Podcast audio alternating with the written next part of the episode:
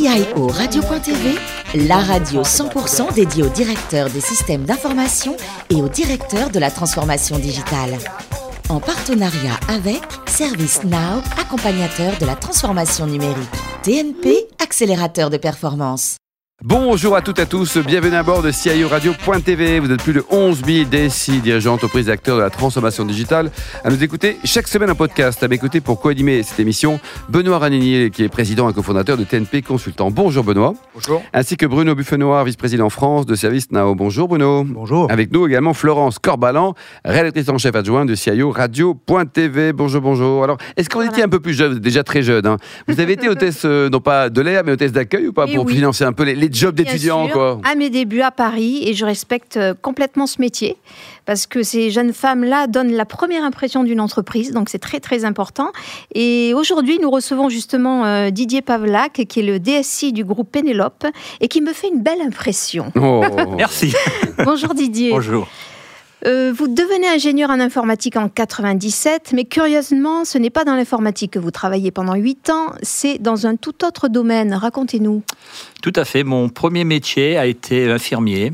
J'ai été donc infirmier pendant 8 ans, de très belles années. Et mon épouse était aussi infirmière. Donc au bout de 8 ans, entre euh, les nuits de garde, les week-ends, on se parlait plus que par post-it. Ah oui, Donc on s'est dit, voilà, il n'y avait changer. pas de texto à l'époque. hein. Il n'y avait, avait pas de texte à l'époque, donc c'était le post-it sur la porte du frigo. Et on s'est dit là, il va falloir faire quelque chose. Et euh, le virus de l'informatique m'a pris. Et donc, euh, les, à l'époque, les premiers hôpitaux étaient équipés d'ordinateurs, mais sans formation. Donc les nuits de garde, euh, j'ai commencé euh, ben, à taper sur une, faire une base de données, tout ça. Et puis après, ben, le virus m'a pris. Alors justement, oui, vous faites une reconversion dans l'informatique en suivant la formation d'analyste programmateur système IBM et vous intégrez Colas en 90 tout en reprenant vos études à, Polytech, Paris Sud. Alors pourquoi cette reconversion et en dehors des post-it est-ce que vous vous êtes rendu compte que vous faisiez fausse route et que l'informatique était finalement votre vraie voie? Ah non, pas du tout, non. C'était euh, voilà, c'était une, une autre voie. Un choix de vie. Oui, oui, oui, euh, c'était euh, un choix de vie parce qu'effectivement, je dirais, euh, vu nos, nos horaires, c'était inconcevable. Donc, c'était. euh, et l'informatique euh, m'avait plu parce que j'avais mis, je dirais, le- mon métier d'infirmier et euh, l'informatique euh, en œuvre et je trouvais ça bien. Donc, j'ai dit, bah voilà, ben, sur l'informatique, il y, a plein de- il y a plein de choses à faire. En 2001, vous rentrez chez Information Ressources comme directeur des études et responsable du consulting. Et en 2006, comme DSI du groupe euh, Quintess. Qu'est-ce que vous retenez de ces deux expériences? Alors la première euh, expérience chez Iris Ecodip, ce qui m'a énormément étonné, c'est que les distributeurs ont une quantité de données pharaoniques qu'ils n'exploitent pas. Mm. Et donc ils délèguent toutes ces données à d'autres sociétés qui, pour eux, vont produire euh, diverses informations, euh, diverses bases de données. Et c'était vraiment quelque chose qui m'a énormément étonné. Et enfin, vous devenez euh, DSI du groupe Pénélope en 2014.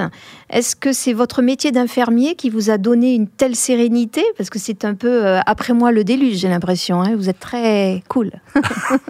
Bah, disons que euh, 8 ans d'infirmier, je dirais, la, la pire chose qui peut nous arriver, c'est la maladie, c'est la mort.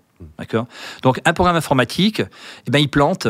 Il plante. Euh, L'arrêté comptable va pas se faire ce soir, il se fera demain, on le fera.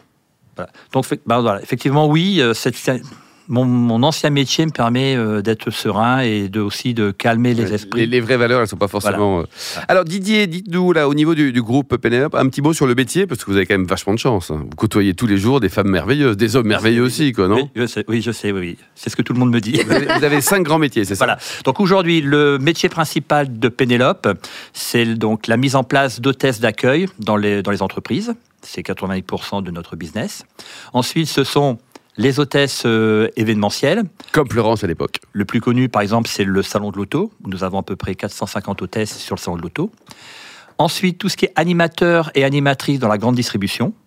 Et enfin, un, call center pour prendre les appels soit rentrants, sortants pour nos clients. Et au total, ça fait combien de chiffre d'affaires au niveau La résonance, elle est mondiale ou c'est franco-français? Alors, on est franco-français, nous sommes donc sur Paris, sur Paris et dans les principales euh, villes de, de province. Et on est donc 130 millions d'euros de chiffre d'affaires. Et aujourd'hui, donc nous, on parle à peu près, on parle plus en bulletin de salaire parce Oui. qu'on a énormément de gens. On est à peu près à 9000 bulletins de salaire par mois. Ouais, j'irai, c'est beaucoup. Hein. Benoît? Quand on est euh, directeur de système d'information d'un groupe comme Penelope, quels sont les, les principaux défis et les principales priorités? Alors, la principale priorité, lorsque donc j'ai rejoint Penelope en 2014, tous les logiciels avaient été développés en interne, que ce soit la paye, la comptabilité, les, les, outils métiers étaient développés en interne. Donc, ça a été d'o- d'opérer la transformation du système d'information par deux choses. La première chose, c'est quand vous avez donc un, logiciel qui est, sur l'étagère, vous, le prenez, ça sert à rien de réinventer la roue. Et euh, quand effectivement vous avez un métier très spécifique et pour lequel vous ne trouvez pas de, de logiciel, vous redéveloppez en interne. Donc il y a eu deux grandes orientations, ça a été cette refonte. Et cette refonte, d'une part pour les clients et d'une part pour nos opérationnels. Parce que lorsqu'une hôtesse est absente, il faut très vite que l'opérationnel rassure son client en disant l'hôtesse va être en retard, l'hôtesse va, va- va être remplacée. Donc j'ai dû gérer en permanence la satisfaction au niveau des, des nouveaux outils pour nos clients et aussi pour nos opérationnels. Benoît? Aujourd'hui, euh, quand on regarde votre métier, on se dit là, un des grands défis, c'est c'est le recrutement et la fidélisation. Oui. Comment les technologies, le système d'information euh, peut améliorer euh, ces activités? Donc aujourd'hui, concernant le, recrutement, nous avons donc un outil du marché qui nous permet effectivement d'être très, euh, très visible sur, euh, sur le net.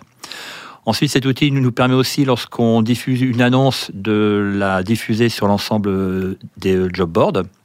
Et ensuite, après, donc, ça va être de fidéliser ses collaborateurs par euh, la mise en place et un, un- un sui- un suivi très régulier par euh, nos responsables euh, opérationnels. Bruno Est-ce que finalement le digital qui est utilisé par euh, vos collaborateurs, commerciaux ou hôtesses, impacte les profils recrutés?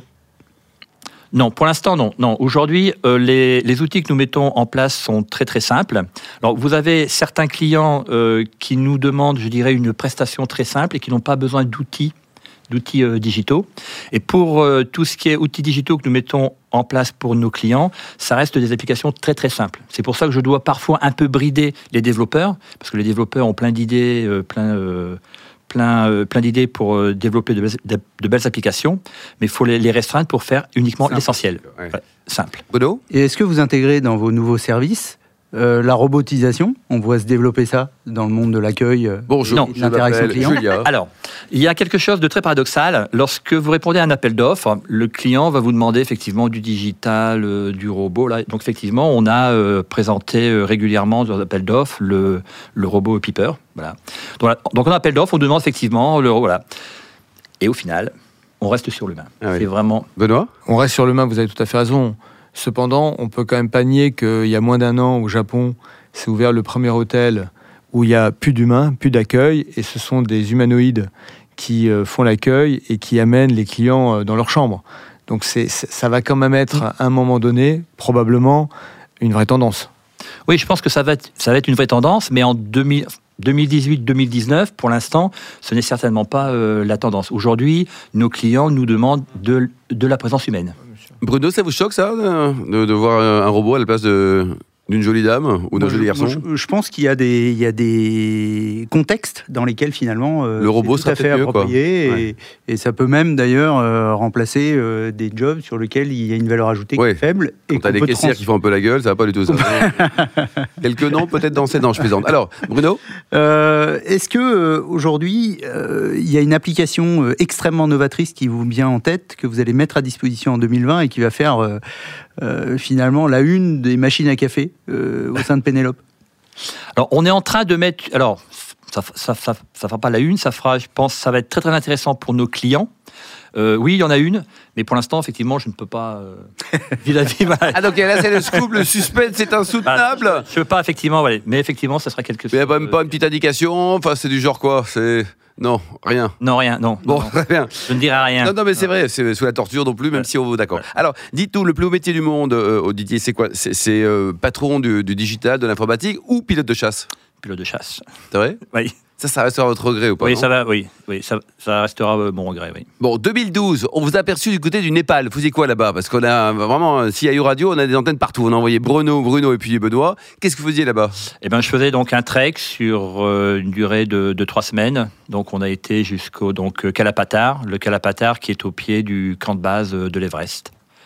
Et Voilà. ça, c'était un grand moment, quoi. C'est un grand moment. Vous déconnectez pe- pendant trois semaines, c'est euh, extra- c'est extraordinaire.